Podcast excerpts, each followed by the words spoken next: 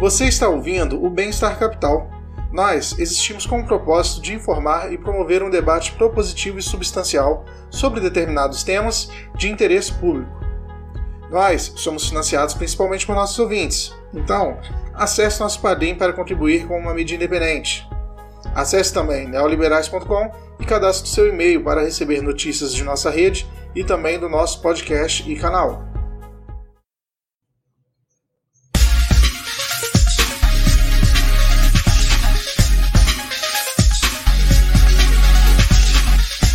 Cheguei na pena, economia eu sabia pouco, porque tinha feito a FRJ, né? Stalinista lá, não tenho o que discutir. Eu acho que não deveria ser sentado para conversar com, na, na, mesa dos adultos. Assim, o Eduardo Paes, eu acho que ele, ele, também fez parte dessa história nefasta. Né? Chega na hora H, eu não pago, eu sou acionista.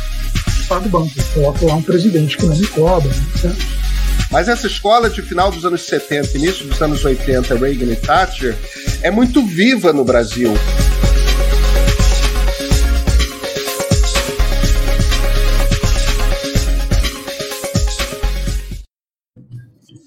Bom dia, boa tarde, boa noite para você que estiver assistindo esse programa gravado.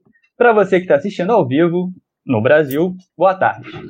É, conversamos hoje, vamos conversar hoje, recebemos no nosso programa Bem-Estar Capital a Hait Omar. A Hait é muçulmana, é filha de palestinos e estudante de psicologia. Ela estuda na Universidade de York, no Toronto.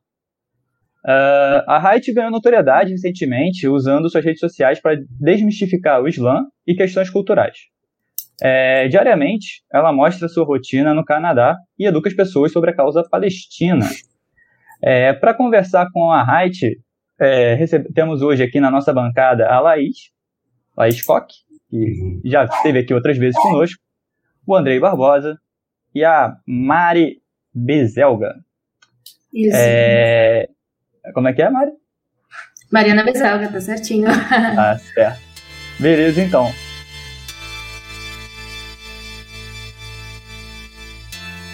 Bom, Rait, para a gente começar aqui, eu queria fazer uma pergunta bem introdutória, assim, para começar, para as pessoas entenderem um pouco quem é você, como você virou a pessoa que você é hoje. Então, a sua história ela é muito rica, né? Você é, é filha de, de Palestina, é, e, tipo, você, você é brasileira, né? Mora no Canadá. Como é que é essa história? Você pode explicar um pouquinho melhor pra gente? Posso. Primeiro eu queria só agradecer o convite do pessoal, o Luiz, a Laís, o Andrei, a Mariana, que estão todos aqui com a gente. Quem for assistir, tá assistindo, for ver também. E explicar um pouco mais, que nem o Luiz já deu uma introdução assim. Eu me chamo Hayato, tenho 22 anos.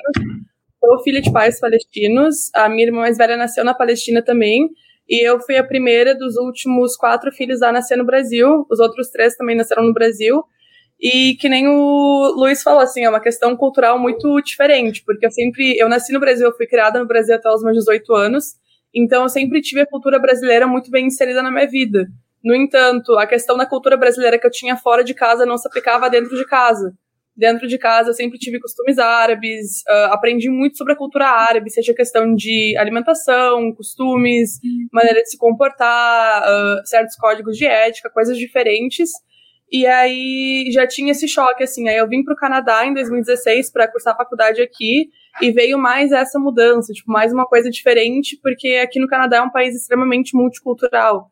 Tem pessoas de várias regiões do mundo, tipo, com várias culturas diferentes.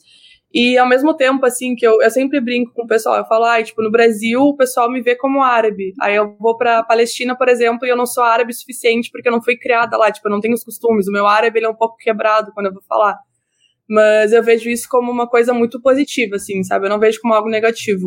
Eu acho que ter contato com várias culturas diferentes, ter vivências diferentes, me tornou uma pessoa extremamente, tipo, tolerante, uma pessoa muito mais, uh, com a mente muito aberta, assim, sabe? Uh, é bem legal, assim, eu vejo como algo muito positivo. Feito. Acho que a Laís agora tem alguma coisa para te perguntar, né, Laís? Bom, é, a gente já tinha conversado um pouquinho sobre essa pergunta antes, eu me equivoquei até na hora de reformular, então vou alterar um pouquinho o que eu tinha para perguntar. É, boa parte da tua família é da Palestina, como tu dissesse antes, e eu queria saber quais que são as principais diferenças que eles sentiram e que você sentia é, da tua criação em casa e da forma como os teus amigos eram criados aqui no Brasil e na relação da escola. Eu vi no teu perfil que tu estudasse numa escola católica. Então, eu gostaria mais de saber detalhadamente sobre esse choque de culturas. É bem é, é, é, uma pergunta muito boa, tá? Assim, porque quando eu ia pra Palestina, eu já fui, tipo, várias vezes visitar minha família. Minha família materna, a grande maioria tá lá ainda. Então, eles têm os costumes deles, assim, é uma coisa completamente diferente. E tem coisas que tu nota, assim, sabe? Tipo, não somente a questão do idioma, porque, assim, uh, tem, eu tenho familiares que só falam árabe. Então, para eu conseguir me comunicar com eles, eu tenho que falar árabe, querendo ou não. Só que tem expressões que eu não sei. Inclusive, por exemplo, assim, uh, tem certas questões uh, de educação, assim, sabe? Expressões que tu fala que muitas vezes as pessoas me falavam e eu não sabia, tipo, como responder, sabe? Então, eu acho que era muito mais nessa maneira, tipo, de comportamento. Não que, tipo, falte educação no Brasil ou na Palestina, alguma coisa assim, não, mas, tipo, uh, comportamento local, digamos assim, sabe? E aí, vamos supor, com as minhas amigas brasileiras, assim, Questão de investimento é uma coisa completamente diferente. Questão, tipo, ai, de sair, do que, que pode fazer, do que, que não pode fazer. Por exemplo, assim, eu sempre. Uh, minhas amigas sempre fizeram, assim, festas de 15 anos, por exemplo, aquele bailão que tinha, sabe, aquela festa, aquele negócio muito grande. E eu, porque uh, eu não posso, tipo, beber esses ambientes, tipo, não condizem com a minha religião, com a minha criação, tipo, era algo que eu não participava, entendeu? Eu não fazia. E aí são coisas bem diferentes, assim, que, sei lá, as minhas, minhas primas, às vezes eu mostrava fotos das minhas amigas e elas sempre falaram, ah, tipo, como elas são bonitas e tal, tipo, diferente. Mas eu acho que nunca viram como algo negativo ou ruim, porque, assim, a reputação que os brasileiros têm fora do Brasil é de que são pessoas extremamente simpáticas, muito queridas, assim, muito acolhedoras. Então eu acho que uh, eu até hoje, assim, sempre que eu falo, assim, ah, eu sou do Brasil, tipo, todo mundo uh, fica muito feliz, assim, quer saber mais também. Então, acho que é uma coisa muito boa. Ô, Raid, é, só aproveitar essa sua resposta, você falou coisa da bebida alcoólica. Teve algum jogador de futebol que tirou bebida alcoólica uh, recentemente, Isso. né, da frente? Foi o Pogba, o Pogba acho que foi, é, sim, foi o Pogba, né? Hum, acho que foi. Você, você listou depois, não acho? Uma... Isso. Mas, inclusive, é até interessante porque eu perguntei ontem nos stories, tipo, alguns jogadores que são muçulmanos, e eu pesquisei mais. E o Pogba, ele se converteu em 2019. Então, tipo, é recente ainda, sabe? Tipo, ele não nasceu muçulmano, ele não nasceu em um lar muçulmano, pelo que eu, pelo que eu pesquisei. E aí ele tirou, e até várias pessoas me perguntaram, falaram assim, ah, mas vocês uh, não podem consumir cerveja, tipo, nem se for sem álcool, porque aparentemente aquele tirou era sem álcool. Só que aí um seguidor me respondeu e ele falou que mesmo a cerveja sem álcool tem tipo 0,00001% de álcool, entendeu? Então isso aí já não, a gente não pode, assim. Uh, qualquer coisa que for nos tirado no nosso estado de sanidade, assim, não é permitido pra gente, de acordo com a religião. Entendi. Legal. Agora, o Andrei, né? Andrei, você tá mutado. Opa, o microfone tá mutado. É, Hayat, é, existe uma comunidade palestina hoje no Brasil? Quantos palestinos que vivem aqui? Olha, de número eu vou ficar te devendo. Inclusive, eu estava falando com meu pai. Eu escrevi um artigo para uma revista chamada uh, This Week in Palestine, que fala da diáspora palestina e de como a Palestina, no caso, ela é um país doador. Por que, que ela é um país doador? Porque, querendo ou não, tipo, a gente tem muitos refugiados palestinos e eles são doados para outros países para que exerçam funções, trabalhos, ajudem na economia local, tipo, façam parte da comunidade, assim, uma coisa geral. E quando eu escrevi esse artigo, eu inclusive sugeri que fosse, fossem feitas de fato mais pesquisas a respeito disso, porque a gente precisa de um pouco mais de precisão, a gente precisa saber, uh, principalmente na América Latina, a gente tem muitos refugiados palestinos. Então, o que eu posso te dizer assim, ó, eu sou do Rio Grande do Sul. Na minha cidade, os árabes que a gente tinha, que a gente sempre separava assim, ah, essa, esse aí é árabe, esse aí não é árabe, a grande maioria era de fato palestina. Mas agora, se for para São Paulo, o número de libaneses, descendentes de libaneses, é incrivelmente maior. Então depende muito, assim, tem vários países. Uh, eu fui num encontro no Peru em 2019 e a comunidade palestina do Peru é absurdamente grande. Uh, o Chile tem uma das maiores comunidades palestinas também de fora da Palestina, no caso. E uma coisa muito importante, Andrei, da tua pergunta, é que atualmente a gente tem mais palestinos fora da Palestina do que dentro da própria Palestina. Uhum. Isso é uma coisa que vale a gente, a gente levar em consideração. Quando a gente teve, por exemplo, quase 800 mil palestinos expulsos das casas em, 40, uh, em 48 com a Nakba, Atualmente, eles já, são, eles já somam mais com os filhos descendentes mais de 6 milhões. Então, é muita gente. Bom, bastante gente. Bastante é, gente. Deixa eu só complementar, André, rapidinho. É que você falou essa coisa, tem muito palestino fora, né? Quando que. Quais são considerados é, refugiados, quais não são? Porque eu estava conversando né, com o Ibrahim, que é o embaixador da Palestina no Brasil, ele estava me falando que nos países ali do Oriente Médio, ali onde tem refugiados é, da Palestina. Líbano, eles, Jordânia, Síria. Isso, eles não são cidadãos ali, eles são não. refugiados, eles têm um status diferente. Mas não é o seu caso, né? O seu caso, você é cidadã brasileira, né? E eu sou cidadã palestina também, porque a minha família ela não foi forçada para fora da Palestina. Nós temos terras lá, nós temos casa, eu tenho documento para entrar, para sair. Então, tipo assim, por lei, eu não posso ser proibida de entrar. Agora, na prática, é outra questão, entendeu? Quando eu for novamente alguma coisa. Mas a gente dá o status de refugiado para as pessoas que foram retiradas de suas casas, as pessoas que foram expulsas, entendeu? Então, quando a gente fala em 48, a gente teve uh, 800 mil palestinos que foram expulsos, esses acabaram recebendo um status que eles não pertencem, que é o status de refugiado, entendeu? Por exemplo, assim, eu sei que na Jordânia, uh, os palestinos, eles têm um tratamento muito melhor, assim, mas eu tava conversando com um amigo meu libanês, e, tipo, tem certos lugares que eles têm, inclusive, carteira de identificação diferente, entendeu? Então, tipo assim, tu mora naquele lugar, mas tu não tem os mesmos direitos, tipo, tu, e muitas vezes tu não é nem tratado bem, sabe? E pra você ter noção, tipo, não somente com os palestinos, mas a gente tem muitos refugiados, por exemplo, a minha amiga, ela mora na Jordânia, ela tá aqui no Canadá agora, passando as férias com a família, tava conversando com ela sobre isso. E ela tem vários colegas da faculdade que são sírios, e ela falou que, tipo assim, os uh, refugiados sírios que moram na Jordânia, tipo, eles não têm direito algum, entendeu? Tipo, até em questão de oportunidade de trabalho, eles recebem, tipo, as últimas oportunidades, o salário deles é, é mais baixo, tipo, são inúmeras questões na qual os países, de fato, eles recebem uh, por questões humanitárias, por questões legais, mas eles não, não têm os mesmos direitos, assim, é uma, é uma realidade triste, assim, sabe? Se a gente for parar pra pensar, porque tu foi expulso do seu, do seu país. Tipo, tu, tu sofreu isso sem, sem tu querer, obviamente, e aí tu tá meio que jogado, assim, sabe? De um lado pro outro, tentando seguir com a vida. E, Hayat, é, outra pergunta minha é como que é, assim, a rotina na Palestina? É, existe, quais são as principais semelhanças culturais entre palestinos e brasileiros? Uh, semelhanças culturais. Eu acho que ninguém nunca me perguntou isso. Semelhanças culturais entre brasileiros e palestinos. Uh, eu diria, pelo menos assim, na minha cidade, né? Eu posso falar que, tipo, ambos os palestinos e os brasileiros adoram receber visita em casa, são muito receptivos. Uh, eu tenho vários conhecidos, assim, que eu encontrei pelo Instagram que falam, tipo, ah, eu nunca fui tão bem tratado como eu fui na Palestina, assim, sabe? E aí eu acho que seriam mais questões. Uh, os dois lugares têm comidas muito boas. Tipo, não são semelhantes, mas são, tipo, comidas muito boas o pessoal me pergunta, ah, tu prefere comida árabe ou comida, tipo, brasileira? Eu fico, tipo, ai, que depende muito, assim, sabe? As duas são muito boas. Ah, eu me sinto bem nos dois lugares, assim, eu tenho orgulho também de ter raízes nos dois lugares, assim, tanto... Porque, teoricamente, eu, eu não tenho raiz no Brasil, entendeu? Tipo, os meus avós não nasceram no Brasil, não tenho descendentes brasileiros. Mas aí eu nasci lá, então, tipo, eu sou brasileira porque eu nasci lá, eu fui criada lá, eu tenho a cultura brasileira e tal. Então eu tenho muito orgulho, assim, sabe? Tipo, dos dois. Eu gosto bastante. Bacana, bacana. E. É, André, deixa a Mari falar. Ah, tudo bem. Não, tudo bem, tudo bem. A minha pergunta é uma, uma dúvida que muitos possuem, né? Eu acho que você já até fez um vídeo sobre isso. Qual que é a importância do Ramadã para os muçulmanos?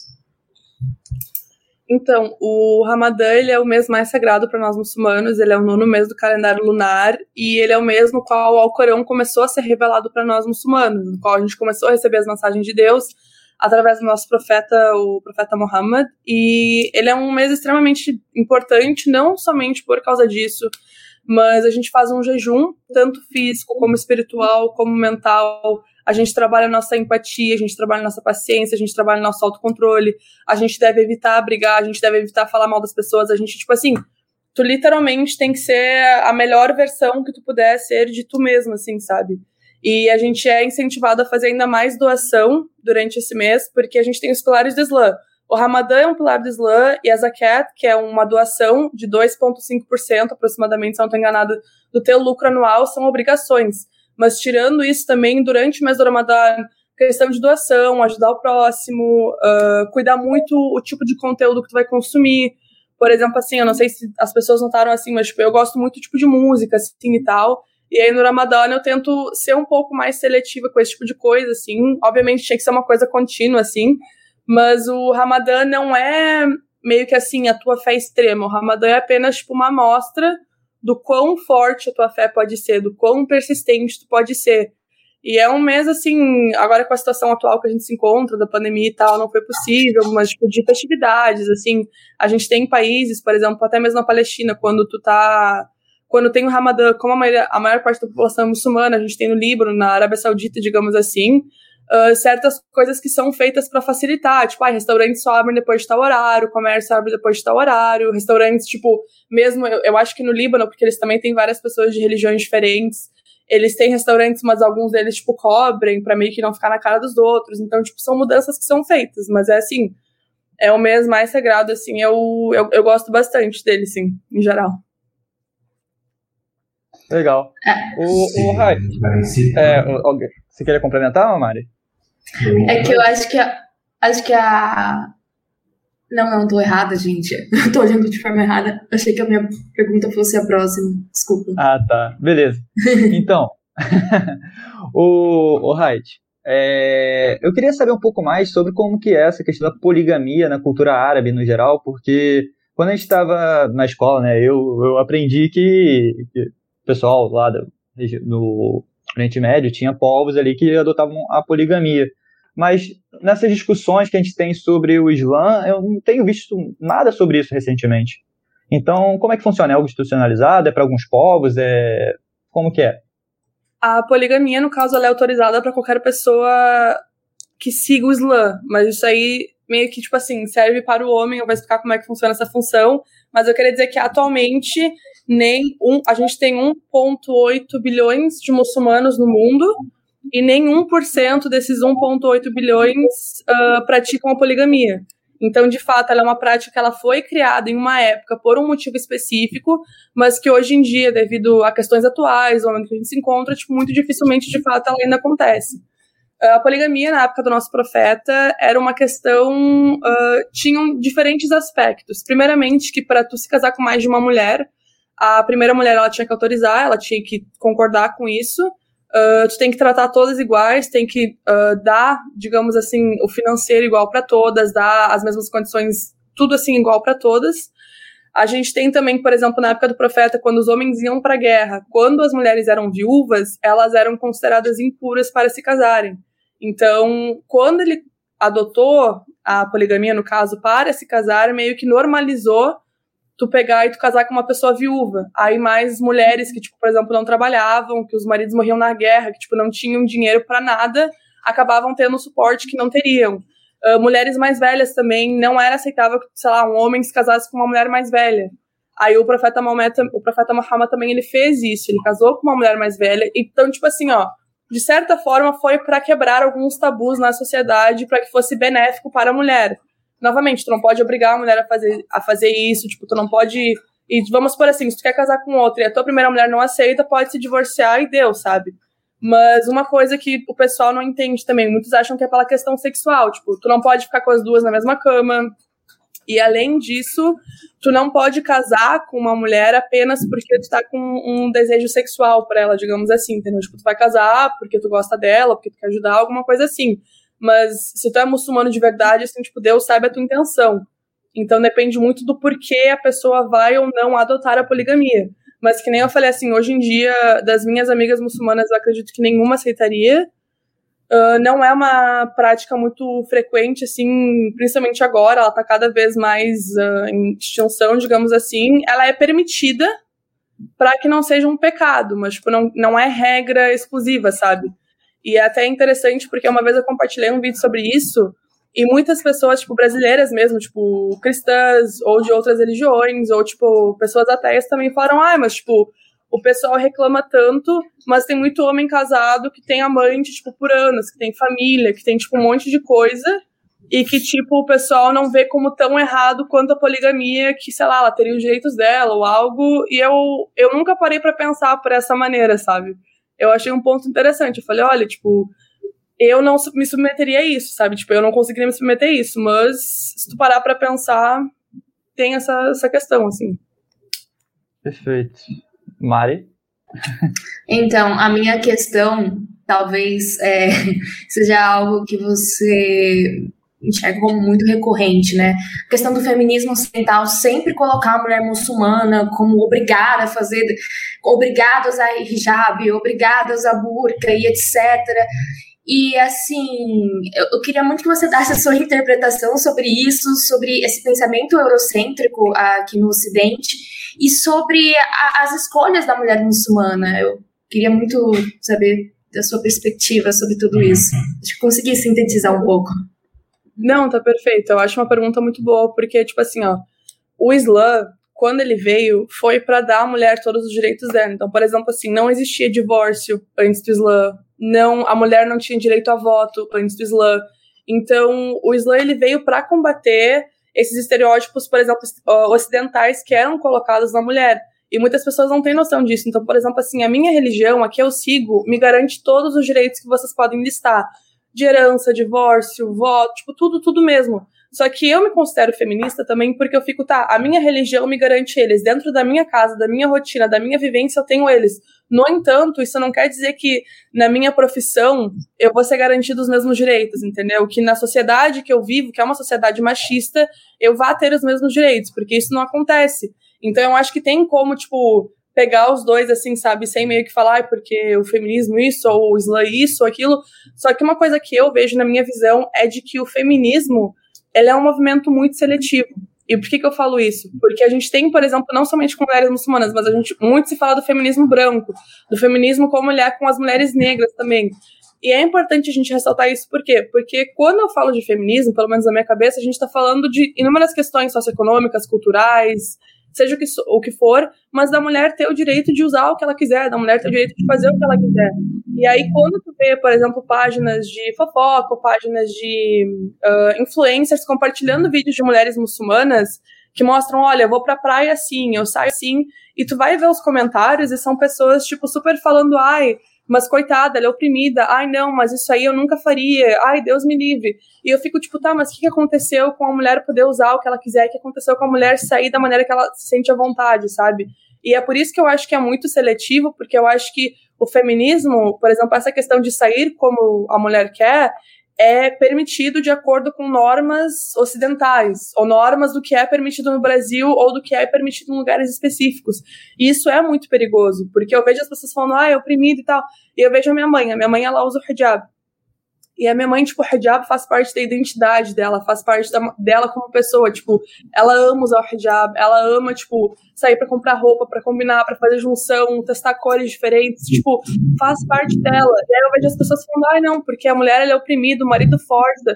E eu fico, tipo, cara, eu nunca, nunca na minha vida vi uma conversa na qual meu pai, tipo, se meteu na vestimenta da minha mãe, ou no hijab da minha mãe, ou alguma coisa assim. E isso é muito, e é complicado. Por exemplo, assim, o hijab, ele é uma ordem de Deus. Então, por exemplo, assim, eu não usar, eu tô errada. Mas existe uma coisa no Islã que as pessoas não sabem, que é tipo assim, tu não pode obrigar a mulher a fazer absolutamente nada que ela não queira ou não se sinta preparada.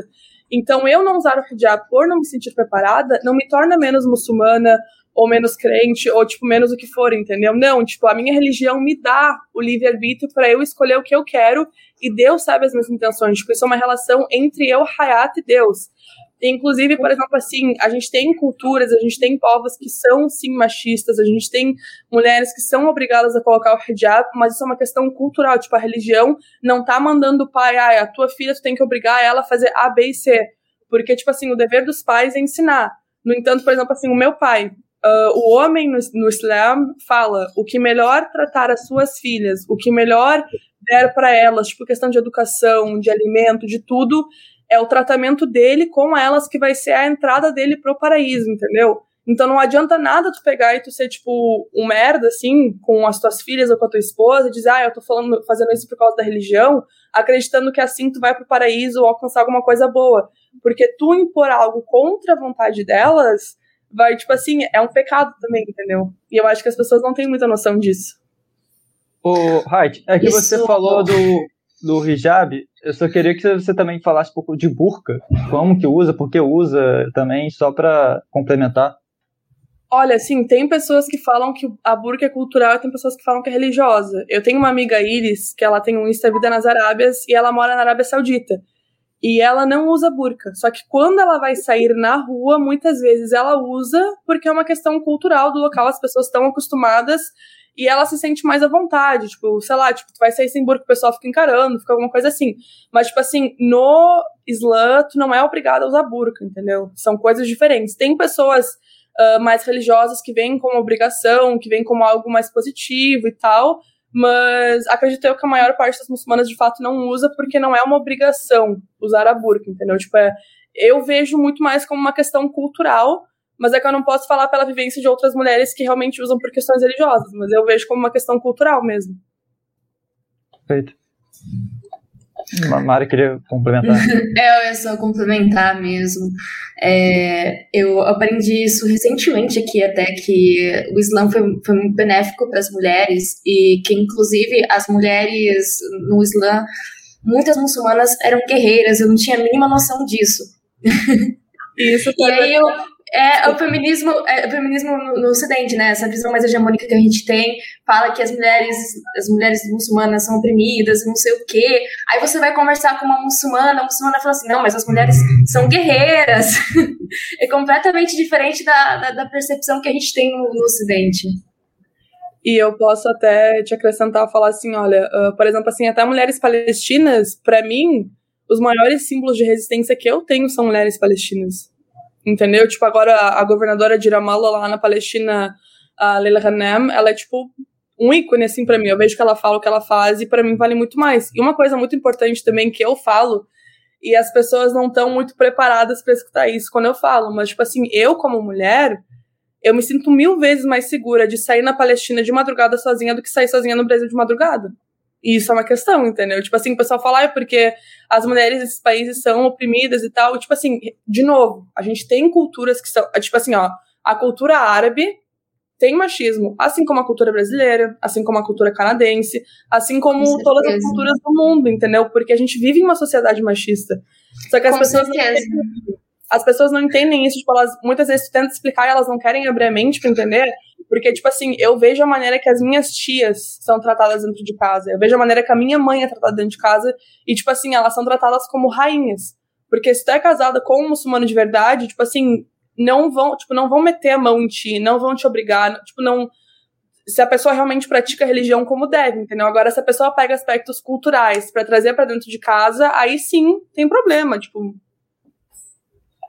Perfeito, Tati. Só que você falou essa questão do, do feminismo, eu queria só fazer o jabá que a gente tem um episódio sobre feminismo com a Mari, com a Laís e com mais outras mulheres maravilhosas, inclusive uma que fala muito sobre interseccionalidade, né?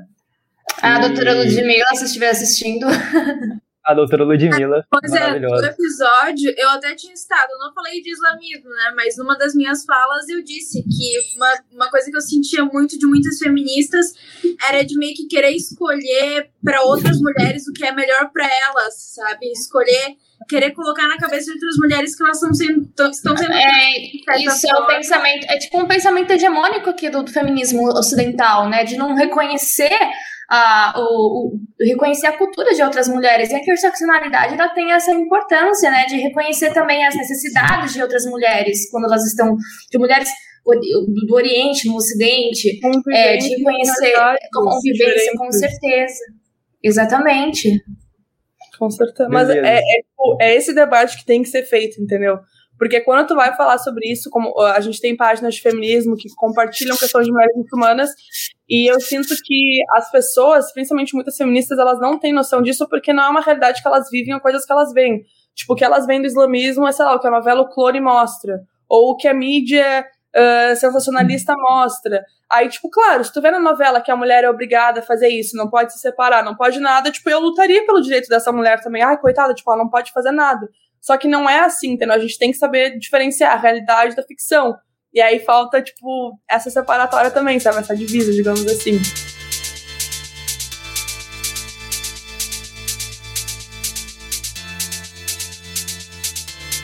E como que é o cotidiano, esse dia a dia entre palestinos e israelenses? A gente sabe que tem uma tensão muito grande entre o Estado palestino e o Estado israelense, mas como é entre o povo palestino e o povo israelense? Olha, tipo assim, eu não moro lá, tá? Mas eu vou te falar o que eu, com a minha visão de fora, posso falar assim, posso dizer. Eu conheço israelenses que são contra a política do governo de Israel. Então, tipo assim, eu acho que a gente não pode jogar a culpa do que acontece para a população israelense falar, tipo, todos eles são responsáveis pelo que acontece, não. Porque tem também, por exemplo, assim, a questão do exército em Israel é uma coisa mandatória, entendeu? Então, tipo assim, eu uhum. imagino nenhuma mãe quer mandar o filho, entendeu? Tipo, pro exército, nenhum pai. Tipo, são coisas que a gente deve analisar sempre e porque pesa, querendo ou não. A gente tem, por exemplo, há dois dias atrás, teve uma marcha em Jerusalém, uh, que é a marcha, tipo, após a ocupação de Jerusalém em 67, e saiu um vídeo ontem, só que essa marcha foi feita por colonos israelenses de extrema-direita.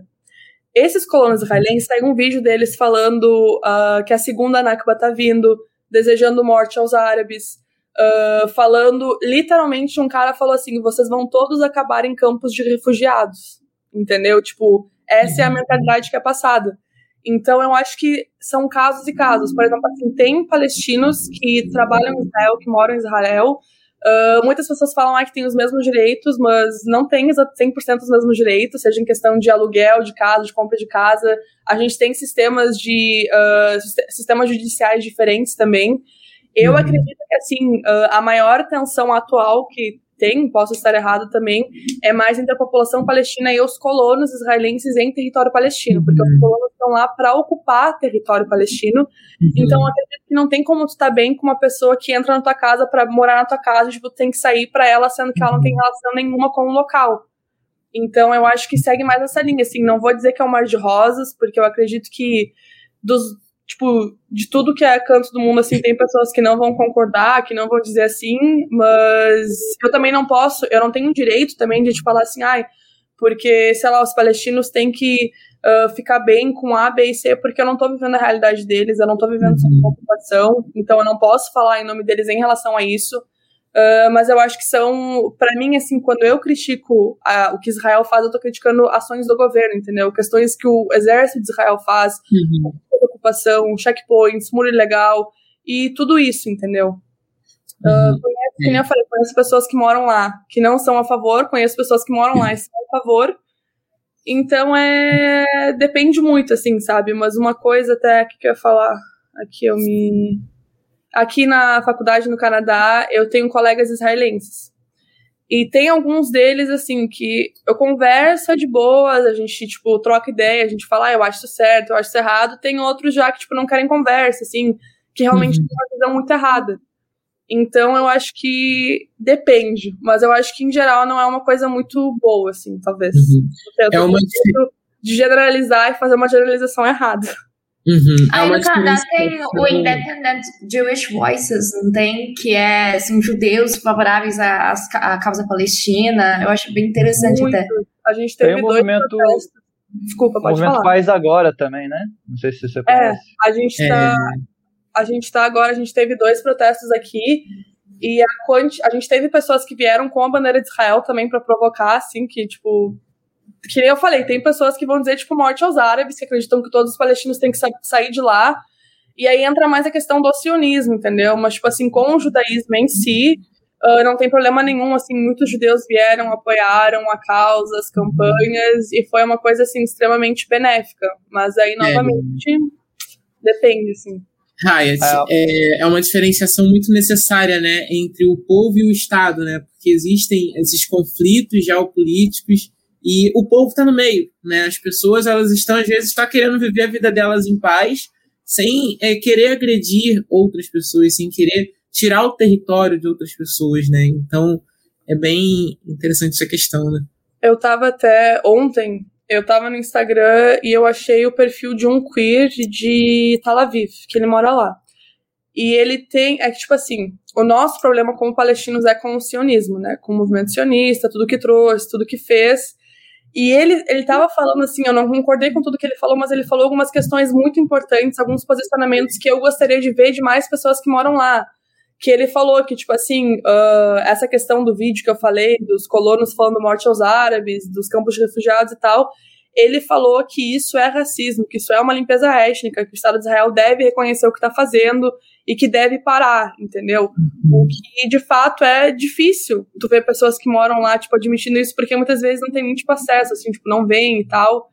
Então, eu acho que se as pessoas fossem mais vocais em relação a isso, talvez, tipo, se tivesse uma pressão um pouco maior em relação a isso, talvez de fato, assim, a gente teria algumas melhoras a mais, sabe? Mas eu, que nem eu falei, tipo, depende muito da pessoa, dos posicionamentos, da mentalidade e N outras coisas. Algumas pessoas comparam, inclusive, o que tem sido feito ao apartheid, né? É importante, o pessoal fala assim, ah, mas tu não acha pesado usar esse termo apartheid? E eu falo, olha, tipo, é pesado, mas é a realidade, sabe? Porque, por exemplo, assim, uma comparação que eu sempre faço, a gente tem, vamos supor, os colonos israelenses, a gente tem mais de meio milhão morando em assentamentos ilegais, assentamentos que são considerados ilegais perante cortes internacionais em território palestino. Então, por exemplo, assim, se esse colono fizer o mesmo crime que um palestino no mesmo lugar, o colono vai ser, uh, o caso dele vai ser processado por uma corte israelense. O palestino, o caso dele é levado diretamente para uma corte militar entendeu? Israel é o único lugar do mundo que processa casos de crianças em cortes militares. Entendeu? Nossa. A gente tem um muro, a gente tem um muro ilegal, que foi chamado internacionalmente de muro do apartheid, e eu sempre comparo para as pessoas terem noção. A gente tinha o muro de Berlim, o muro de Berlim tinha 155 quilômetros e 3 metros e meio de altura. O muro que a gente tem na, na Cisjordânia, ele tem 8 metros de altura e 755 quilômetros. E ele é um Nossa. muro que cerca assentamentos e não deixa, tipo, as pessoas saírem. Então eu falo assim, olha, apartheid é um termo forte, mas é o termo que é, entendeu? Tipo, quando tu tem uh, pessoas são uh, uh, julgadas de maneira diferente, pessoas são tratadas de maneira diferente, Esses inclusive... muros são da, de Gaza, né, que você tá falando? Não, dentro da Cisjordânia a gente tem um muro legal que é chamado de muro do apartheid. E então, por exemplo, assim, os colonos que moram em Israel, eles também têm estradas exclusivas para eles estradas que os palestinos não podem usar. Isso. Então, é apartheid, entendeu? Tipo. Fora os checkpoints. Né, as violações de direitos humanos, os checkpoints e etc. Com certeza. Eu queria com certeza. falar sobre isso também. É, você conversou com um amigo seu brasileiro que foi lá para Cisjordânia recentemente e ele estava relatando uma realidade que parecia muito das favelas aqui no Brasil, da violência policial, só que por militares é, israelense, né? Você quer comentar um pouquinho sobre, sobre como é essa realidade, o que, que você aprendeu com ele, né? E Posso, claro. Inclusive eu tive uma live com uma... Ai, me esqueci o nome dela agora. Uma mulher muito incrível. Ai, peraí, eu vou procurar o nome dela enquanto eu falo, porque vale a pena mencionar o nome dela. Uh, uma live na qual ela falou da... A gente falou da situação de Jacarezinho, e aí eu tava falando da situação da Palestina. Foi uma live que a gente fez em conjunto, assim. E aí, nessa live, quando a gente conversou, um, a gente fez comparações, entendeu? De como era o tratamento, de como eram as coisas. E é, por exemplo, assim, quando tem documentação palestina, por exemplo, eu, tá? Eu sou, eu sou brasileira, tá? Mas eu tenho documentação palestina. Então, quando eu vou para lá, eu sou tratada como palestina, não sou tratada como brasileira, como canadense, como nada. Tipo, eu sou palestina, sou tratada que nem. Inclusive, eu posso ser presa lá, teoricamente, porque eu tenho documentação palestina. Então, uh, é um tratamento é muito difícil, assim, sabe? Porque muitas coisas são dificultadas. Tu vai parar, tu vai de, um, de uma cidade para outra, tem checkpoints, entendeu? No qual são uh, postos de controle militar, que tu é revistado, teu carro é revistado, tipo, é uma maneira de humilhar os palestinos e falar, tipo assim, olha, mesmo que tu esteja no teu próprio território, tu não tem uh, livre locomoção, tu não pode fazer o que tu quer, entendeu?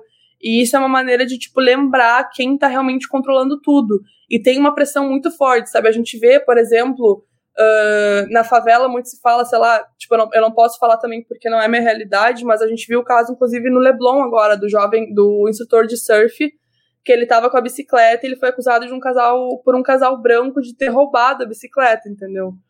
E aí é uma. São realidades diferentes, porque, por exemplo, assim, a questão do, do racismo, no caso, é em tudo que é lugar do mundo, entendeu? Agora, a questão da Palestina, esse tratamento é, é exclusivamente feito por parte do Estado de Israel. Então, são coisas que são semelhantes também em certos aspectos, mas diferem também bastante em alguns aspectos, assim. Essas questões documental que você falou, se você mostrar o passaporte brasileiro, é, é, é diferente? Você acha? Aonde? Na Palestina? É, no checkpoint, por exemplo. Você passa por um checkpoint e ao invés de mostrar o documento palestino, você mostra o documento brasileiro. É que eles têm teu nome no sistema também, tipo, é indiferente. Tipo, eu posso chegar lá e eu posso, por exemplo, se eu quiser ir pra. Por exemplo, assim, eu vou do Brasil pra Palestina, tá? Se eu fosse até o aeroporto de Tel Aviv, era muito mais barato e muito mais rápido para mim. Só que legalmente eu não posso pisar lá. Então eu tenho que ir pela fronteira com a Jordânia, tenho que pegar um voo a mais. Uma viagem que poderia ser feita em 24 horas, tipo, 30 horas é feita em 48 horas. Por quê? Porque eles, tipo, gente, Israel tem uma das maiores inteligências do mundo, eles botam o teu nome lá, eles têm tudo. A minha amiga, inclusive, ela, da última vez que ela foi lá, ela passou pela fronteira e eles pegam o celular, tipo, abrem o WhatsApp, tipo, tudo o que quiserem. Então, tipo, é uma questão de, tipo, assim, eles sabem tudo de A até Z, assim, é uma coisa bizarra. Eu vi, ah, fazendo uma pesquisa, inclusive, sobre o acesso à educação, né, agora nos tempos de pandemia lá na Palestina, que casas foram demolidas, sabe? O governo israelense foi lá e demoliu casas de palestinos, famílias ficaram não, não, deixa eu, te, deixa eu te falar a melhor parte dessa questão. Quando os palestinos são forçados a ter despejo forçado, muitas vezes eles são cobrados para a casa ser demolida. Então eles têm que pegar o machado e eles demolem a própria casa para não ter que pagar para casa ser demolida. Então, tipo assim, isso já diz muito, entendeu? Tipo, tu tem que pegar um machado e destruir a tua casa, tipo, pedra por pedra, senão tu tem que pagar para um estado para lucrar da tua expulsão, que é ilegal também perante corte internacional. É, é violação atrás de violação dos direitos humanos. Não tem como a gente não olhar para isso e não falar, cara, é, é, não é apartheid, porque é.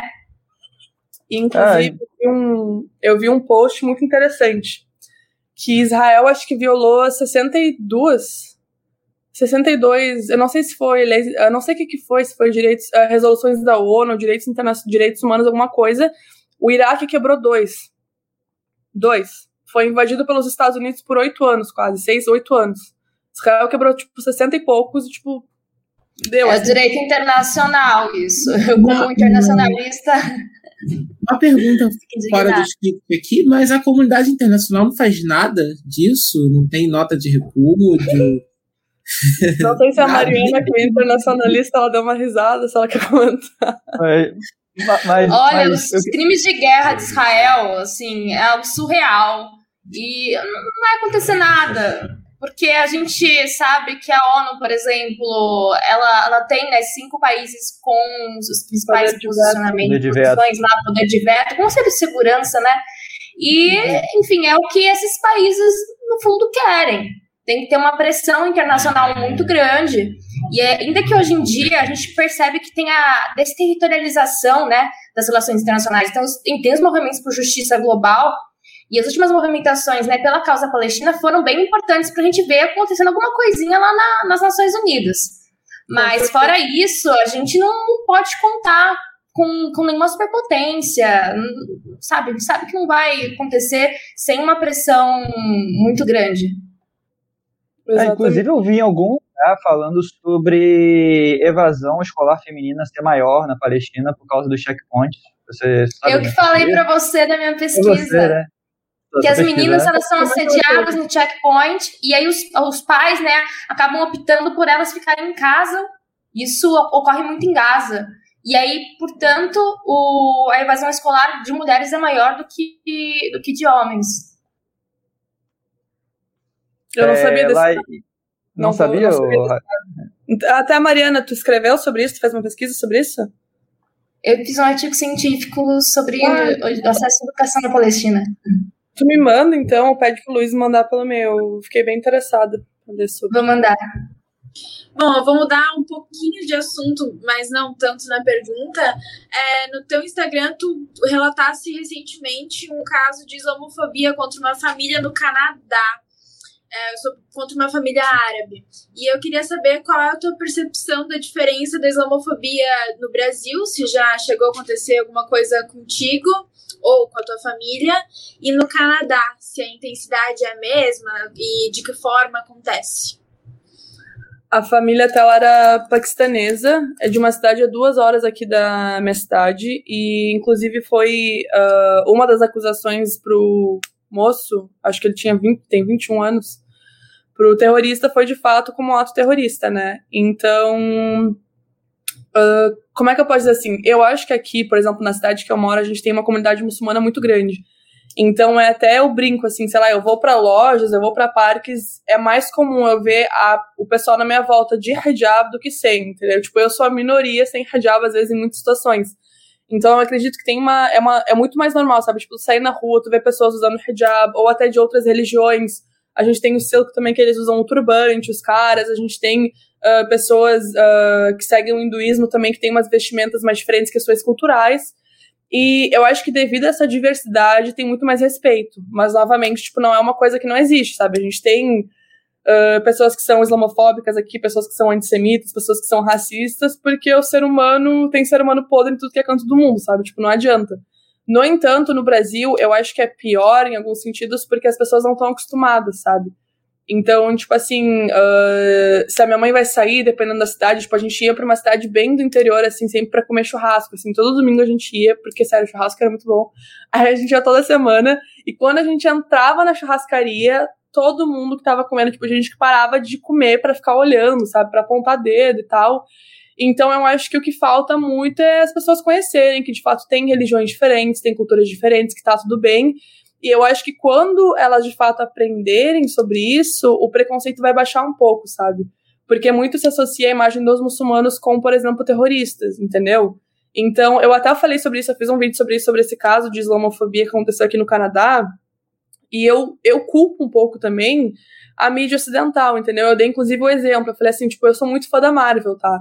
No Homem de Ferro 3, o vilão é um terrorista que fala árabe. No Homem de Ferro 1 também, quando ele foi, sequestraram ele, o cara falava árabe. Então, quando tu tá vendo retratações assim na mídia, tipo, tu acaba pensando, bah, esse povo aí de lá, esse povo de lá, é um povo bárbaro, é um povo ruim, é um povo que vai trazer coisas ruins, e aí, ah, eu não quero ter essa gente perto de mim, eu não quero que os meus filhos tenham relação com essas pessoas, assim. Uh, posso dizer que na minha cidade, assim, eu nunca passei por nada, assim, Uh, os meus amigos sempre foram muito de boas, os uh, pais dos meus amigos sempre foram muito de boas, pelo contrário, assim, tipo, sempre respeitavam tudo, assim, tipo, eu saía com os meus amigos, tipo, não bebiam, a gente saía para comer, tipo, sei lá, dividir uma pizza, não pegavam nada com porco ou bacon que eu não posso comer.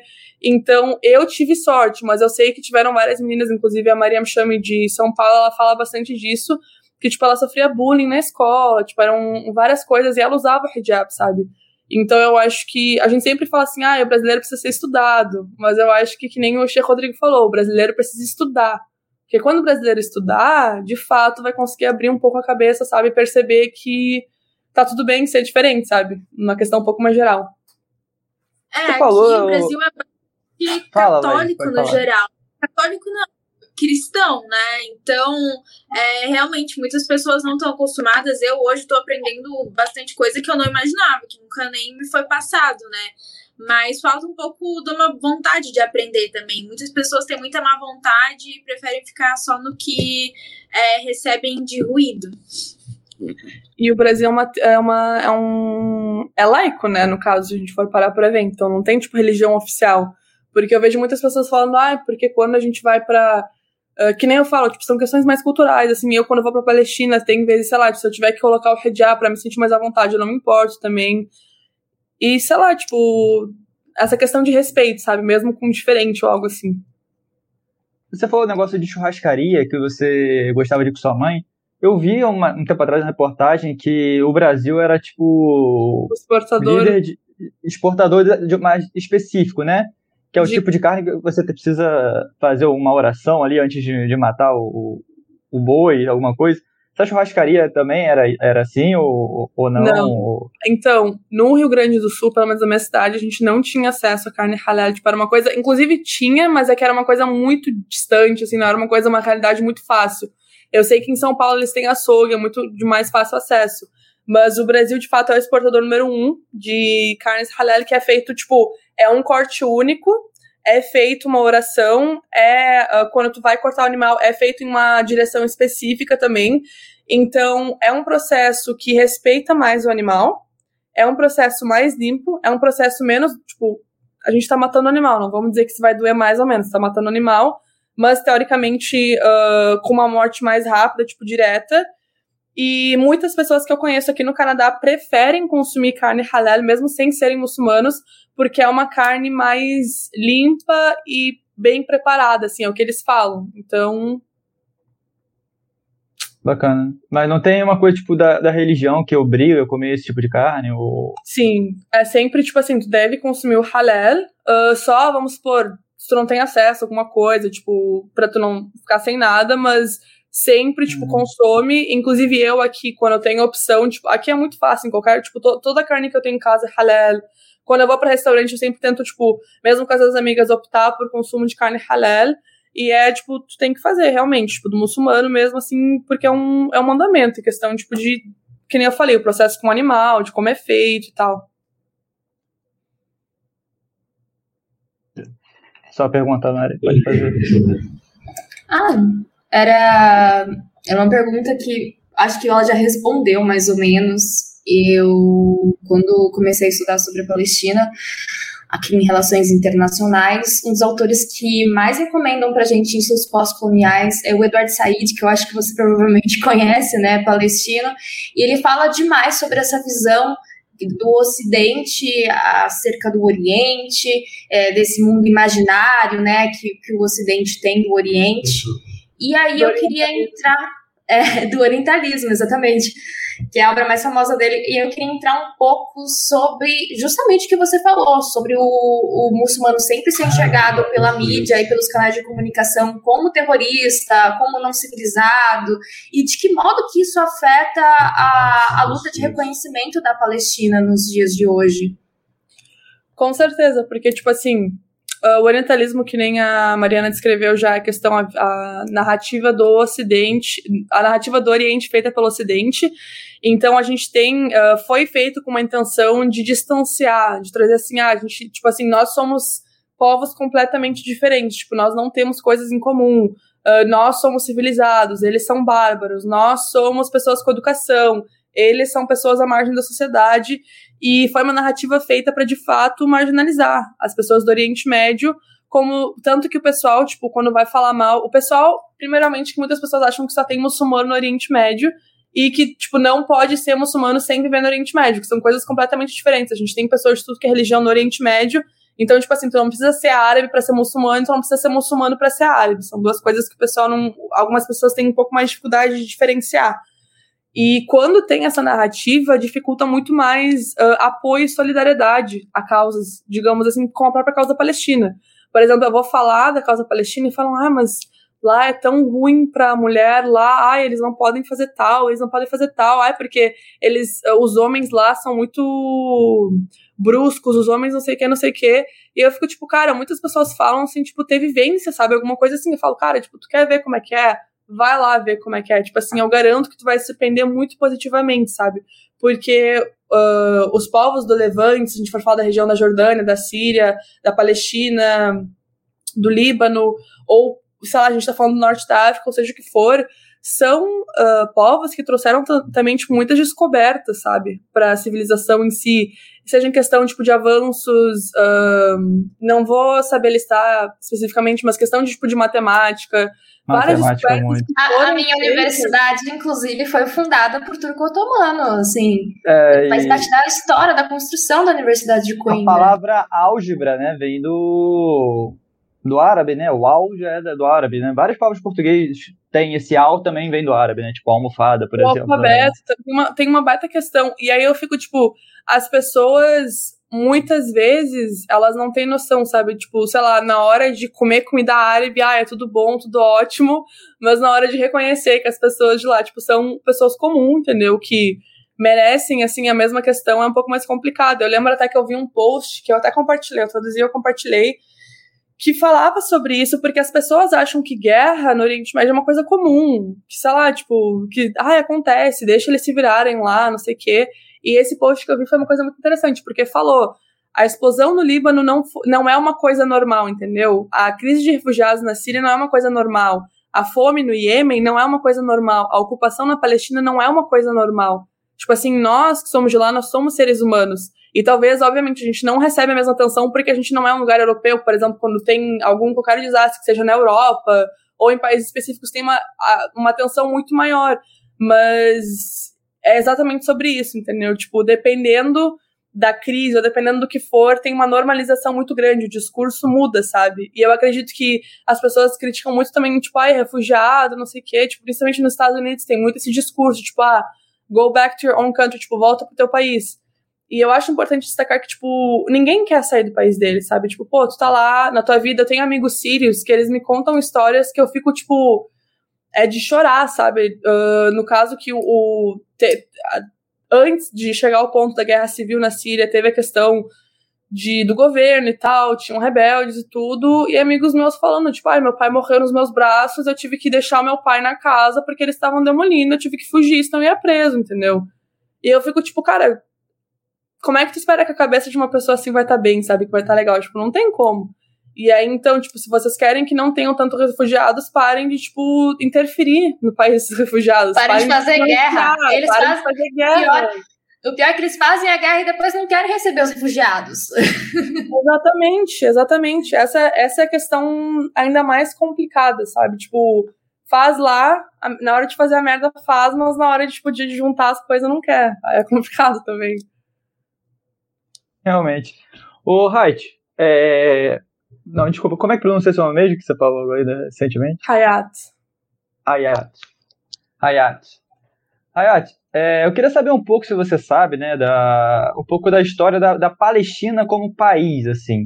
Porque, assim, eu estudei um pouco sobre o assunto para as entrevistas com o cônsul e com o embaixador.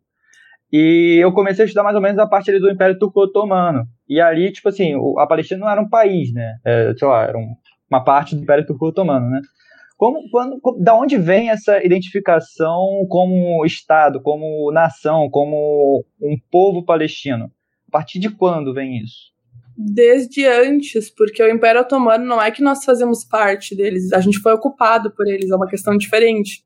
Entendeu? Que até as pessoas assim, elas têm um pouco de dificuldade nessa questão. Uh, a gente tinha, inclusive, antes da autodeterminação de Israel, tipo, a gente tinha moeda, tinha documentação, tinha passaporte, depois, tipo assim, a gente tem a queda do Império Turco Otomano, mas desde antes nós tínhamos, se a gente for falar em questões religiosas, a questão de Canaã, mas se a gente for falar de questões geográficas, tínhamos pessoas habitando naquela região que eram identificadas era identificada como Palestina, entendeu? Embora não fosse um estado com suas fronteiras e identificação, era Palestina. Tanto que após a queda do Império Turco Otomano, quando a gente teve a Primeira Guerra Mundial, a gente teve um mandato britânico naquela região, a ocupação britânica naquela região também era ocupação no território da Palestina.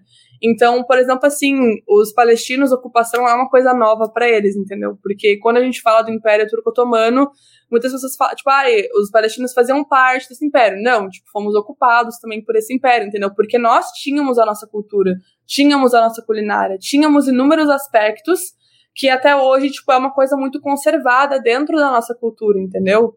E aí é basicamente isso. A gente teve a questão da Primeira Guerra Mundial, mandato britânico, uh, aí quando a gente teve após a Segunda Guerra Mundial, o genocídio judeu, uh, a Inglaterra também passou um pouco a responsabilidade para as Nações Unidas. A gente teve a Resolução 181 de 1947, que dividiu o território. E vale lembrar que antes dessa divisão a gente tinha, tipo, judeus, cristãos, muçulmanos, todos coexistindo pacificamente naquele território também porque a gente sabe que aquela terra é muito sagrada para as três religiões monoteístas, entendeu? Tipo, a gente tem, uh, sei lá, se vai pra Palestina, tem gente que vai pro Muro de Lamentação, pra igreja da. Ai, como é que chama? Eu sempre esqueço o nome da igreja lá. Esqueci. Mas enfim, a igreja, a gente tem. Uh, Jesus nasceu em Belém também. Então, a gente tem a Mesquita Al-Aqsa, o complexo Al-Aqsa na Palestina. Uh, e são inúmeras questões, entendeu? Se a gente for ver de uma questão de um contexto geral, digamos assim. O problema é que a história da Palestina é muito longa. Se a gente for. E a importância específica de Sheikh Jarrah para os palestinos? Olha, tipo assim, após quando a gente teve a criação do Estado de Israel, uh, esses palestinos eles foram expulsos e em 50, tipo, expulsos eles ficaram em campos de refugiados. Em 56, uh, em um acordo feito com a Jordânia que comandava aquela região, aquela área, foi dado esse distrito para que famílias palestinas refugiadas voltassem a morar naquele território, entendeu? Então, essas famílias que moram lá, elas estão morando desde 1956. E teve muito debate sobre isso, tipo, ai, porque eles estão sendo expulsos porque não estão pagando aluguel, porque não estão fazendo A, B e C. Só que tem certas coisas que a gente tem que saber diferenciar. Primeira questão é que uh, a ocupação israelense naquele território é ilegal, entendeu? Então Israel não tem autoridade legal de interferir, entendeu? Segunda questão, despejo forçado é considerado crime de guerra interna internacionalmente. Perante corte, leis, leis israelenses é autorizado o despejo forçado, no entanto, pela Corte Internacional não é autorizado, é considerado crime de guerra. Então, de fato, assim, o que Israel está promovendo, está promovendo a expulsão de um povo, de um território que legalmente não é deles, não pertence a eles, e meio que justificando isso com outras bases, entendeu? Então a questão de Jarjará foi muito importante, porque os residentes recusaram a sair, e deu um, um estouro muito grande em questão de mídias internacionais, tipo, com vídeos que foram postados, coisas que foram mostradas, e o pessoal ficou muito surpreso porque eles não entendiam que essa era a realidade dos palestinos, entendeu? Tipo, teve um vídeo que viralizou muito de um cara chamado Jacob, que ele é, inclusive, não sei se ele é na Inglaterra ou, tipo, de Nova York, que ele foi para lá, ele é um colono israelense, e ele foi ocupar a terra, a casa de uma mulher. E daí ela falou, por que que tu tá aqui? Tipo, essa é minha casa. E ele literalmente falou, ele falou assim, olha, se eu não fizer isso, outra pessoa vai fazer. E é muito triste parar para pensar nessa realidade, sabe? Tipo, é a tua casa, tu não tá segura dentro da tua própria casa porque tu pode ser, tipo, tirada de lá a qualquer momento. Então eles existiram muito, deu um, uma repercussão na mídia muito grande e foi um movimento feito, mas é que, tipo, é importante destacar que Sheikh Jarrah não é único, entendeu? A gente tem várias Sheikh Jarrah pela Palestina. A gente tem vários vilarejos, distritos que são ocupados, pessoas que são expulsas, pessoas que recebem status de refugiados novamente, e ele é um ciclo que nunca acaba, sabe? Que nem a gente fala, tipo, a Nakba de fato ela nunca acabou, porque a expulsão dos palestinos do seu próprio território não foi algo que parou, sabe, em algum momento. É uma coisa constante, tanto que se a gente for ver a porcentagem, inclusive, sei lá, se a gente for ver a questão dos cristãos, próprios, porque o pessoal pensa, ah, tipo, só muçulmano palestino que sofre. Não. Cristão também, entendeu? A gente tem judeus também que são na Palestina, originários de lá, que permanecem na Palestina. E quando, em 48, eu acho que 30% da população quase era cristã. Atualmente a gente tem 2%, entendeu? Isso é feito devido a uma limpeza étnica que é propagada, entendeu? Então é uma, é uma situação muito complicada, muito complicada.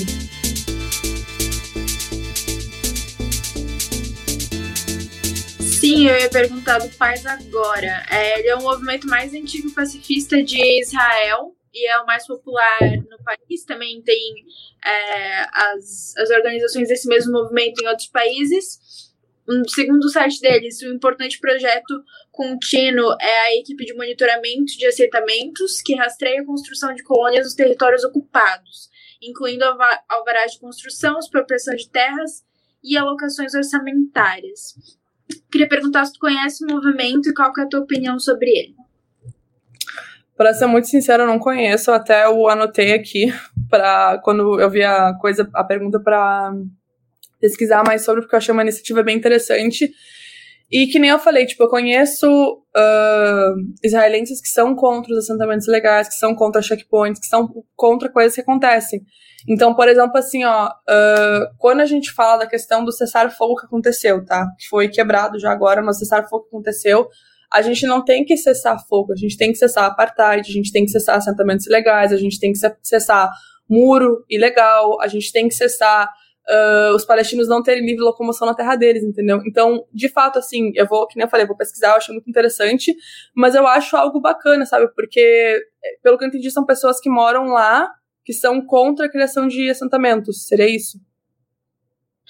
Tem isso, pelo que eu li no site, também é, muita, uma boa parte da, dos membros da organização é a favor da criação de dois estados, para a Palestina e para os israelenses, para os judeus eu acho muito bom também. Porque eu conheço várias pessoas que não são a favor e.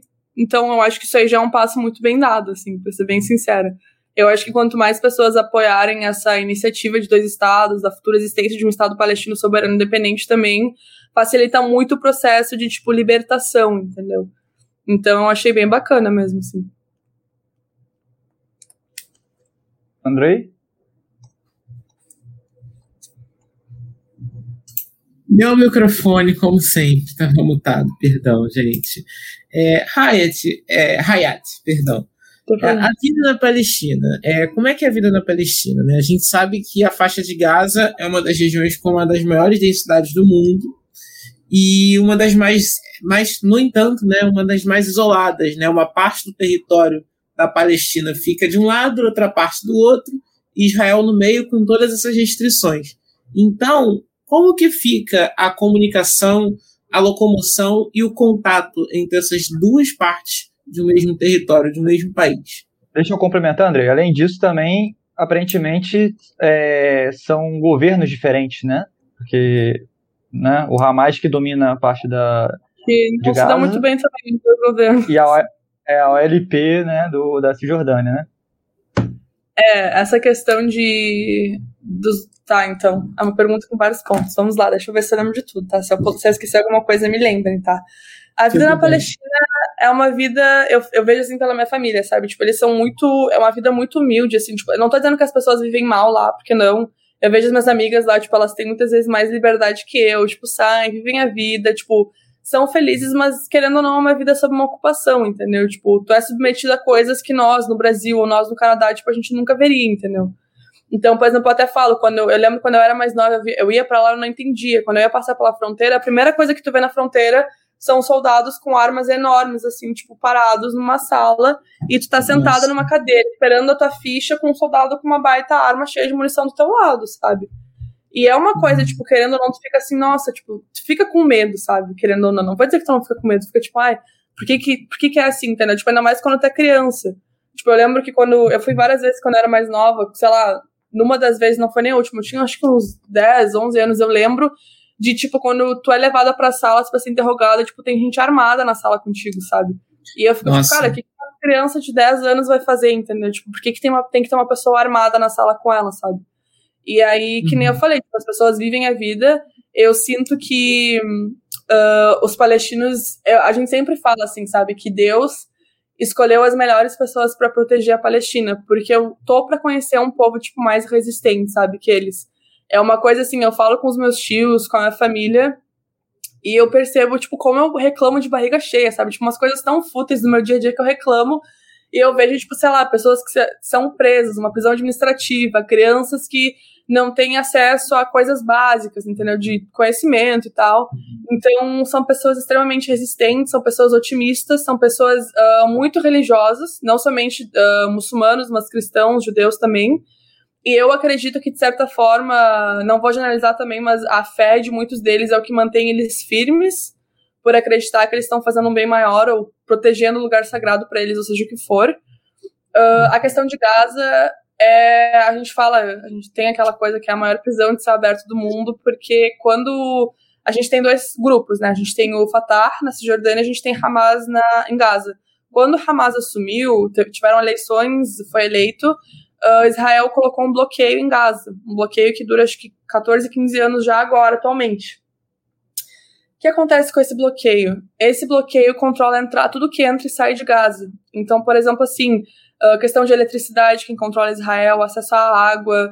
Uh, para vocês terem noção, tipo, 3% da população em Gaza tem acesso à água potável. Uh, 10% da população em Gaza tem uh, crescimento. Não, perdão.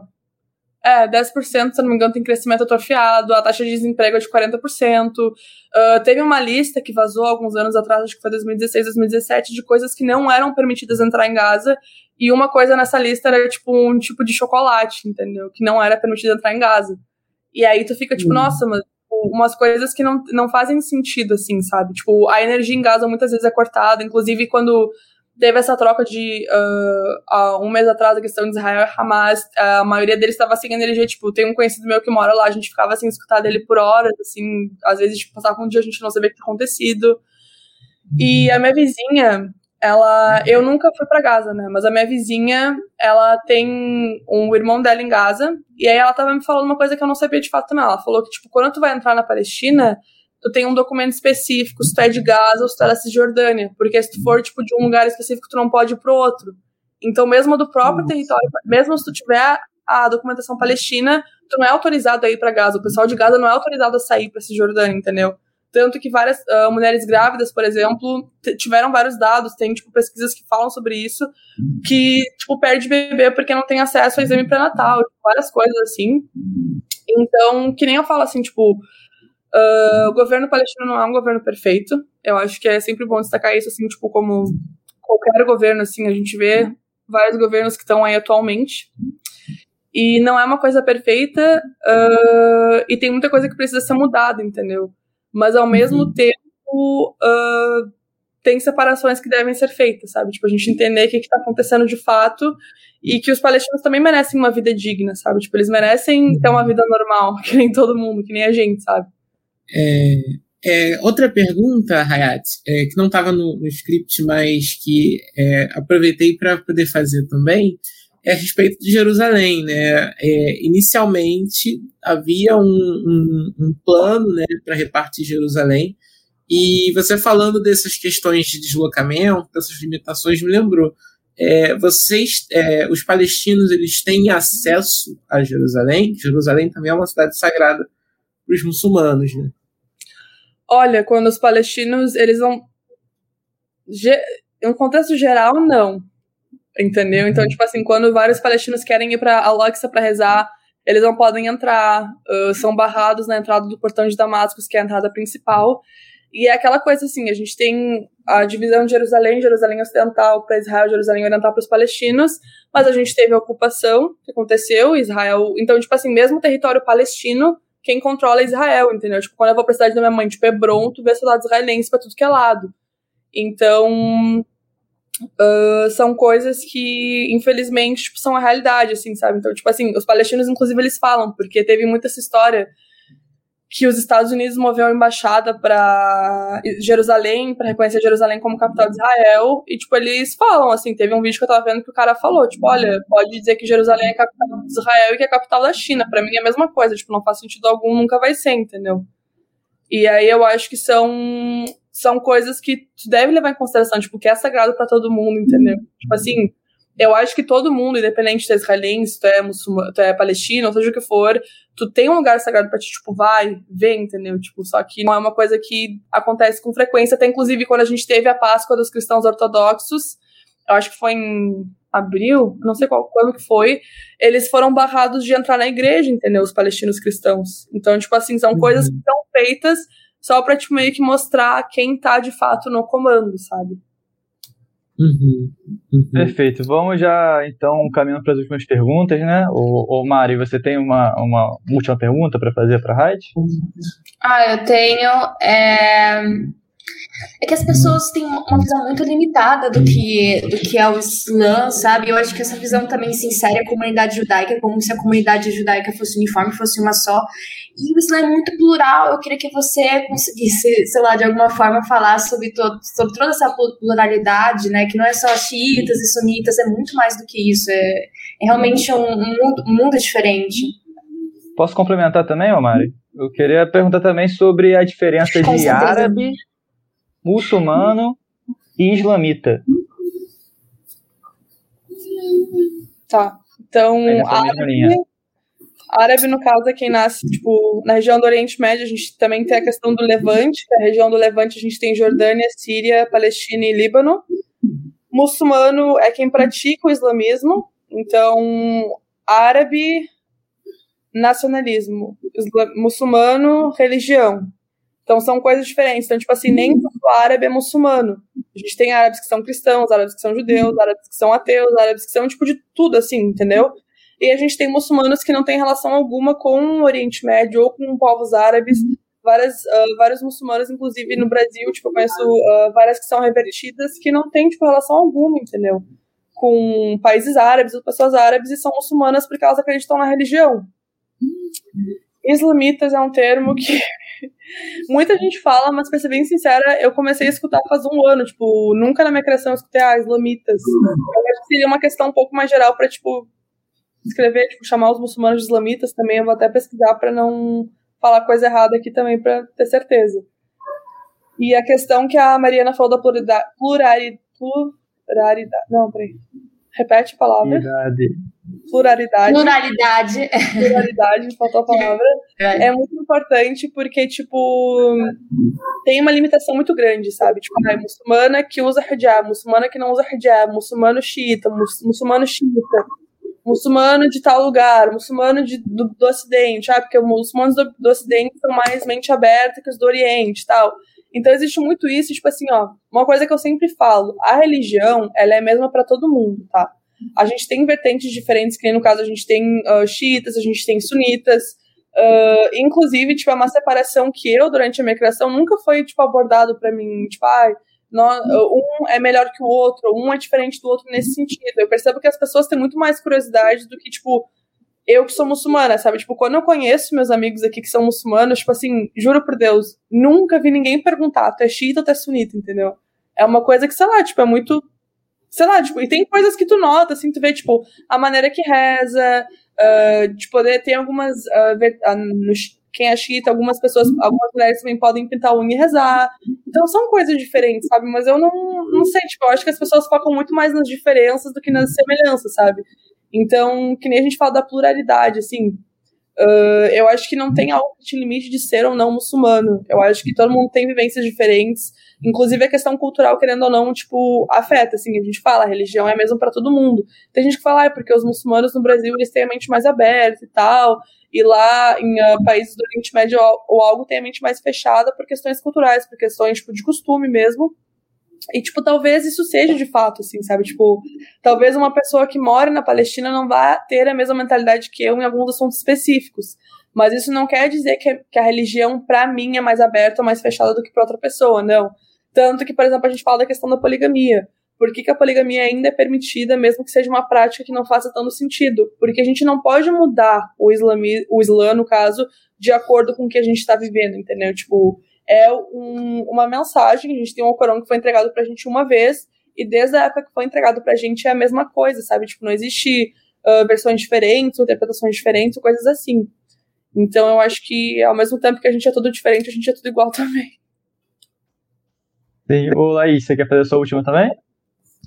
Sim, eu vou fazer. É, comumente a gente escuta que na Palestina, na, nossa, na Palestina então existiriam é, árabes e muçulmanos, né? Mas aí, conforme tu foi explicando, não é exatamente bem assim. Então, o que, que a gente queria saber é quais são consideradas as minorias dentro da Palestina. É uma pergunta muito boa. Muito boa mesmo. Você tá pensando aqui. A gente tem. Tu fala em questões religiosas, questões sociais ou como, assim? Pode ser dos dois. Ai, agora eu tô pensando aqui. Eu tô pensando como. Tipo assim, eu tenho meu amigo também, ele mora na Palestina, que eu fiz a live com ele. Ele faz parte da comunidade LGBTQIA. Eles são uma minoria. Mas eu acredito que eles são uma minoria em tudo que é lugar, assim. Mas, no caso, são uma minoria, categorizar assim um, palestinos. Mas vamos aproveitar então, Rat, essa coisa que você trouxe do LGBTQIA. Tem uma pergunta do público aqui sobre qual o nível de tolerância dos países muçulmanos com outras culturas. Aí eu acho que pode incluir isso também, tipo, é, a comunidade LGBTQIA+, eles também têm dificuldade lá, ou, ou lá é, é mais, aceitam de uma forma mais clara, como que é? Não, eles têm dificuldade. Não tem. Até se, tu, se vocês quiserem, eu posso passar o contato do meu amigo. Eu acho que se você tem interesse nessa pauta, mais pra frente seria interessante, porque ele faz parte da comunidade, ele tem mais autoridade para falar. Mas não tem como eu falar que eles têm liberdade ou que são super aceitos, porque não, assim, tipo. A gente tem uh, países específicos com governos específicos que são muito mais radicais em relação a isso, que têm leis em relação a isso. Na Palestina, pelo que eu saiba, não existe lei sobre isso, só que tem uma questão cultural, entendeu? Mas até tava falando com meu amigo, ele falou que ele ficou surpreendido positivamente, porque quando ele chegou na Palestina, ele encontrou uma comunidade LGBTQIA muito maior do que ele estava esperando, entendeu? E eu acho que isso é uma. Talvez seja um progresso, de certa forma, ou algo, mas a gente tem, em relação a culturas também, eu vejo várias pessoas que nem eu falo, tipo, eu tenho amigas que foram para lá e foram muito bem recebidas. Então eu acho que independente do lugar que tu venha, uh, uma, um lado positivo da cultura árabe que eu vejo que, tipo, eles recebem muito bem os hóspedes, sabe? Ou pessoas de fora. Então eu não acho que. Eu, eu não acho que, tipo, tem preconceito muito com essa questão, mas novamente, tipo, eu faço parte dessa cultura, então eu não posso falar em nome de pessoas que fazem parte de outras culturas e vão porque a minha realidade de fato pode ser diferente da dela, sabe? Então, tem que cuidar para não generalizar sempre, assim, porque a minha vivência é diferente da dos outros, né? Sim, aqui a gente está sempre é, aqui para entender a sua experiência, a sua vivência, o que você conhece dos outros que já falaram para você. Andrei, você quer fazer sua última pergunta também? Sim. É... Ah, agora meu microfone não está não tá mutado. É... Hayat, é, desde os primórdios dos tempos abraâmicos, né, existem é, problemas entre os judeus e os árabes. E a tradição diz que esse conflito começou com Isaac e com Ismael, né, que eram filhos de Abraão. E, na sua visão, o que, que levou é, dois povos com tantas semelhanças históricas a terem tantos problemas hoje? Uma coisa que eu vejo muito assim na questão atual é de que muitas coisas que são feitas são justificadas com base religiosa. Então, por exemplo, assim, a questão de uh, o território de Israel ser sagrado para os judeus, e é uma coisa que eu entendo, porque tipo, é sagrado para os muçulmanos, também é sagrado para os cristãos, e eu acredito que... Só que eu acho que a gente tem que diferenciar, assim, por quê? Porque eu acho que a gente não pode justificar tudo com base em religião, e eu falo isso pro islamismo, pro islã também, eu falo pro judaísmo, eu falo para tipo, todas as religiões. Eu acho que, assim, a gente pode ter a crença que for, Independente, assim, porque eu sei que existe muito debate, e novamente, eu não posso falar porque eu não sou cristã, eu tenho história católica, da questão de Jesus, a visão de Jesus. Muitas pessoas acham que nós, muçulmanos, não acreditamos em Jesus, porque Jesus veio após. Porque o judaísmo foi a primeira religião monoteísta que surgiu. Então, Jesus veio, no caso, após, entendeu? Digamos assim, tem uma relação muito conturbada nisso.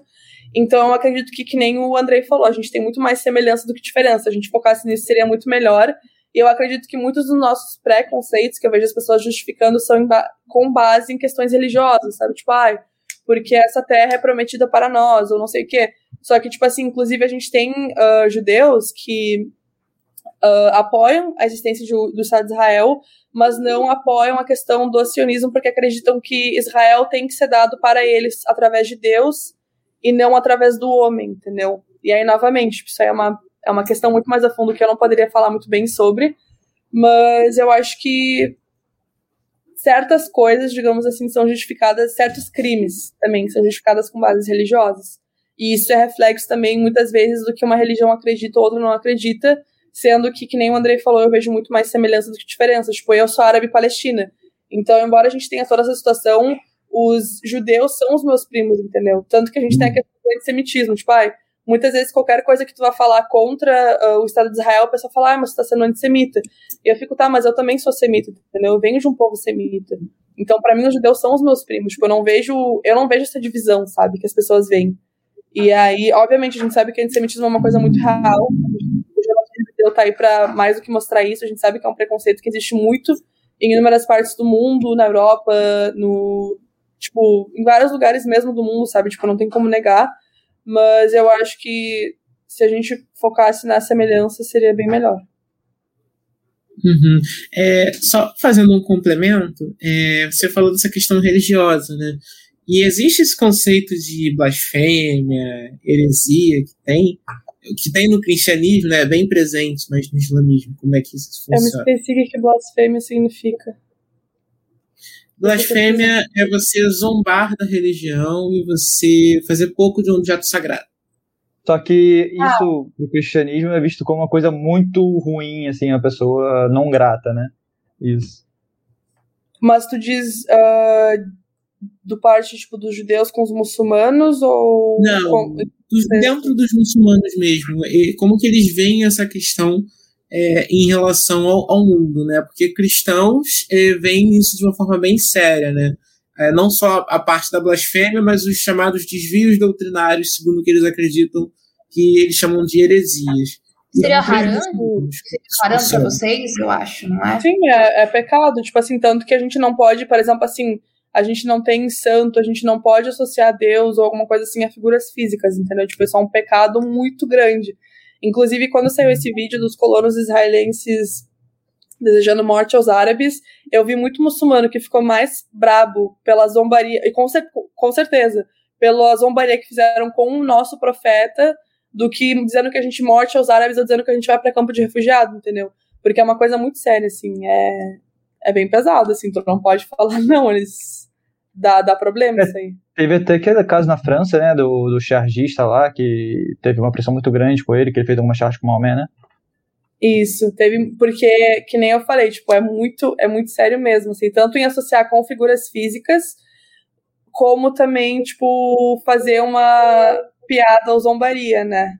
Eu acho que o que aconteceu, foi um caso bem extremo dele, né, que aconteceu no final. Ele foi morto, não foi? Foi morto, Foi, ele fez uma tacaram charge fogo. Zombando e mataram ele, não foi Não, isso? mas, tipo assim, no, Islã também tu não pode matar. Tipo assim, no Islã fala, se tu matar uma pessoa é como se tu matasse a humanidade inteira. A única permissão que tu teria se tu tá em guerra ou pra defesa própria. Tipo, alguém vai te matar, tipo, sei lá, te dá um tiro, tu tem uma arma, te dá o tiro primeiro, alguma coisa assim. Mas isso, tipo, de matar pra fazer justiça com as próprias mãos não existe também. Então, tipo, tipo, é pecado, é pecado, mas. Boa noite, eu cheguei agora, senhora. Olha, eu digo que eu sou palestina, eu sou filha de palestinos, mas eu nasci no Brasil. Então eu sou brasileira de, ori- de origem palestina, digamos assim. Ascendência palestina. Você é palestina, pronto. Exatamente, exatamente. A Bela, a Bela Hadid também, ela fala, eu sou palestina, eu acho isso incrível. Ah, ela, eu acompanhei ela e a Didi, tipo, várias celebridades agora nos últimos aconte- acontecimentos. E é uma admiração total, assim, sabe? Tipo, ver pessoas com plataformas super grandes, assim, sabe? Tipo, falando e usando, eu achei muito interessante. Eu lembro Legal. de quando denunciaram o pai dela, porque o pai dela expôs o passaporte dele palestino, e aí falaram que era crime, porque era ódio ao palestino. Nossa, achei isso absurdo. Mas é, inclusive, eu, tipo, que eu posto, se notarem, assim, quando eu falo do assunto, eu tenho que usar números no meio da palavra. Porque tem censura, entendeu? Tipo, o Instagram pega, aí baixa o alcance, não entrega, tipo, é uma coisa muito bizarra. Vamos pegar então mais uma pergunta do público aqui. É, você acha que vai ter alguma melhora nessa relação aí de Israel e Palestina com a saída de Netanyahu? Olha, eu acho que tá muito cedo pra falar, mas eu sei que o Bennett agora, o que vai assumir pelos próximos dois anos, não reconhece a existência de um, tipo, ele não vai reconhecer a existência de um Estado palestino. Então ele até fala, tipo, já matei muitos árabes, não vejo problema nenhum nisso. Então eu acho que ele pega um gancho, tanto que ele trabalhou com Netanyahu também, se eu não me engano. Então eu acho que pega um gancho de uma ideologia bem parecida, tanto que a gente teve bombardeio em Gaza, né? Tipo, acho que um dia depois que ele assumiu, dois dias. Então, eu vi pessoas que, exatamente, tipo, pessoas que apoiam Israel. Eh, teve gente feliz falando que, tipo, ah, o Netanyahu era o. Era um príncipe, tipo, comparado com o que vai acontecer com vocês. Aí eu não sei, eu tô, tipo assim, eu vou esperar pra ver. Mas eu acho que não muda, não. Eu acho que no final, tipo. É uma farinha do mesmo saco, assim, sabe? Tipo, não adianta muito. Entendi. Então, Raid, eu te queria agradecer todo o tempo que você disponibilizou aqui para conversar com a gente. Foi muito engrandecedor, muito enriquecedor. É, queria abrir um espaço aí para você fazer suas considerações finais e aí todo mundo pode falar também, se despedir.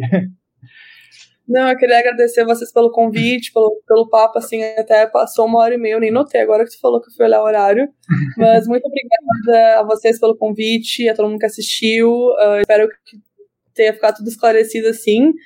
E é isso, gente, assim, ah, aprendam mais sobre o Islã, sobre a causa palestina, sobre inúmeras questões, porque quanto mais a gente souber, mais a gente pode explicar para os outros, e aí, de fato, menos preconceito ou eh, estereótipos que são colocados em certas questões vão ser de fato feitos. Então, eh, é um trabalho de formiguinha, assim, a gente vai aos poucos. Então, muito obrigada de novo pelo convite, pela participação, e eu fiquei muito feliz de participar com vocês. Eu que agradeço, Andrei, quer falar alguma coisa também? Eu queria agradecer profundamente, assim, falando pessoalmente, eu não conhecia 80% daquilo que você falou aqui é, da causa palestina, de toda a questão do Islã. Então foi muito enriquecedor, foi muito bacana. É, eu, eu acredito que, como você falou, existe hoje muito sensacionalismo é, a respeito de todas as questões que estão acontecendo. Então, por mais que, de fato, o governo palestino não seja perfeito, é como nós falamos no começo, né? Governo é diferente de povo. E uma coisa inegável é que o povo palestino está sofrendo por uma disputa de governos. Eu acho que o mais importante da gente tirar é, daqui dessa conversa. Obrigada? André. É, eu vou mais ou menos na mesma linha, aprendi bastante coisa que eu não sabia, não imaginava, via sempre bastante ruído. Sou bastante grata pela experiência também. Obrigada por ter explicado pra gente. Eu que agradeço. É, eu tô muito feliz por estar participando dessa bancada. Eu queria agradecer ao Luiz, a Mariana, que me convidou, inclusive, e eu aprendi imensamente. Eu eu sou ativista também pela causa palestina e pela causa do Iêmen, e para mim foi maravilhoso estar aqui. Muito obrigada. E, sério, você está contribuindo absurdamente por, por, divulgar, por falar sobre, sobre a cultura muçulmana, sobre o Islã. Então, muito obrigada mesmo. Quem agradece sou eu por me darem a oportunidade de falar sobre. E o mais legal é que a Mariana ela é judia ativista pela causa da Palestina, né? É, ela, ela botou aqui também, eu fiquei. E isso é um exemplo muito bom, sabe, para ver como a questão tipo religiosa e questão de direitos humanos são questões diferentes, assim, sabe, que a gente não pode meio que justificar tudo o que acontece. Então, gostei bastante, gostei também de saber que tu fala da causa do Iêmen, porque é uma causa que precisa de muito mais atenção do que recebe. Perfeito. É, eu tô escrevendo um artigo, inclusive, e a gente vai numa conferência. É, tô, Me manda, tô até agora emocionada com isso. Eu quero. Eu vou te mandar da Palestina também. Conversa. Bom, só respondendo agora a Márcia antes de encerrar, sim, a live está no YouTube. Você pode procurar Riat Omar Bem-Estar Capital, que você vai achar a live, tá bom?